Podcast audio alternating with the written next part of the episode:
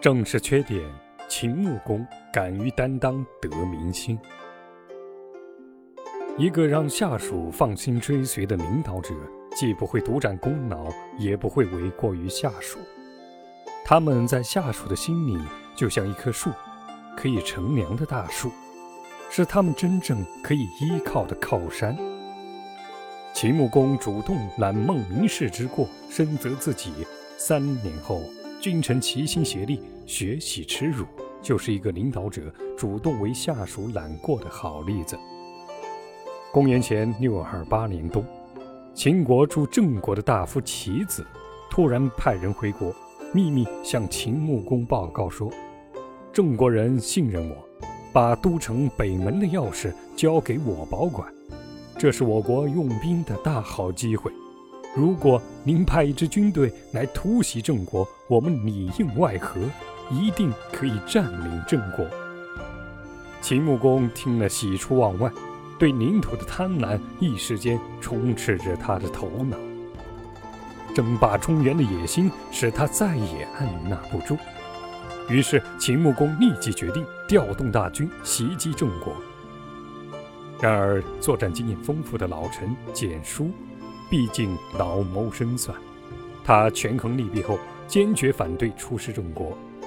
秦郑两国路途遥远，调动大军长途跋涉，秦军必然精疲力竭，元气大伤；而郑国则可按兵不动，精心准备，精力充沛，援应风足之师，待疲劳之师，自然就会占上风。再说，如此大的行动，浩浩荡荡的军队千里行进。郑国怎么会不知道呢？其他诸侯国也不会坐而视之。一旦兵败，不仅国内人民心中不满，其他诸侯国也会小看秦国。因此，简书力劝秦穆公不要发兵。但求功心切的秦穆公对简书的话不以为然，坚持派孟明氏、西回术、白乙丙三将攻打郑国。简书老泪纵横，对孟明氏说。我只能看到大军出发，再也看不到你们回来了。果然，事实被简书言中。次年二月，郑国人玄高、范牛途经华国，料定秦军将袭郑，遂一边假托奉郑军之命犒劳秦军，一边派人回国报信。孟明氏等人认为郑国早有防范，遂放弃攻郑。灭华后撤军，但对秦攻郑之举，晋襄公及其谋臣先轸认为是对晋国霸主地位的挑战。为维护晋之霸业，晋襄公决定待秦军疲惫会师之时，在回山伏击，并遣使联络附近的羌戎，配合晋军作战。四月初，晋襄公整顿人马，亲自出征，在回山一带。大败秦军，俘获孟明氏、西回术、白乙丙三人。幸好秦穆公之旅文嬴巧施计策，劝晋襄公放回了孟明氏三人，秦国才免于三员将帅之损。秦军大败的消息传到秦国，秦穆公立即认识到自己贪心过重，急于求成，不但劳顿三军，更险些折损三将。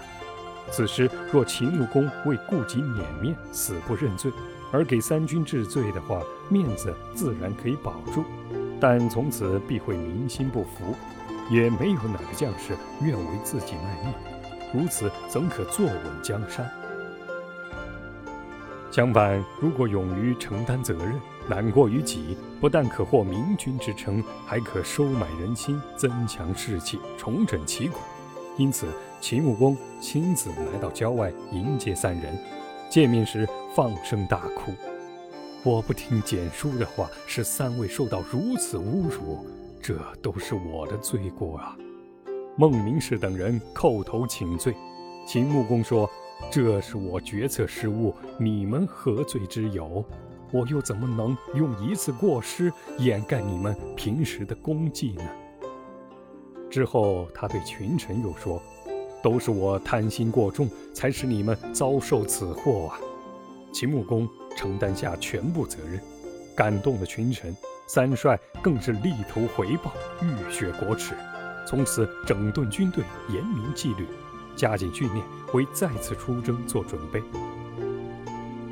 我们在《底细篇》其四中说到：“士之危也，圣人知之。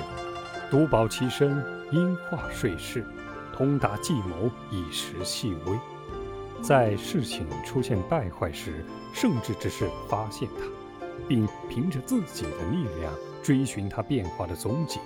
并且对这一事情加以思量和琢磨，找到产生威胁的原因，然后正视自己的错误，承认错误，才能阻止错误进一步向前发展，才能改正错误。在这篇案例当中，我们可以认为秦穆公的西从他决定不远千里征伐郑国的那一刻就开始了，而这个西在不断的扩大，其影响也在不断的扩大。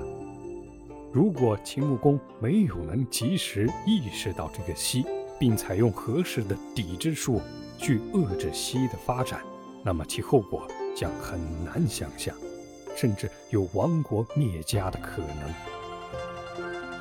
所以，圣知之士不但要有发现西的眼光，还要有合理运用抵制术能力。当然，如果具备了发现西的眼光，就说明对事物的认知、对事情的实质以及事物变化的规律有着非常清晰的了解。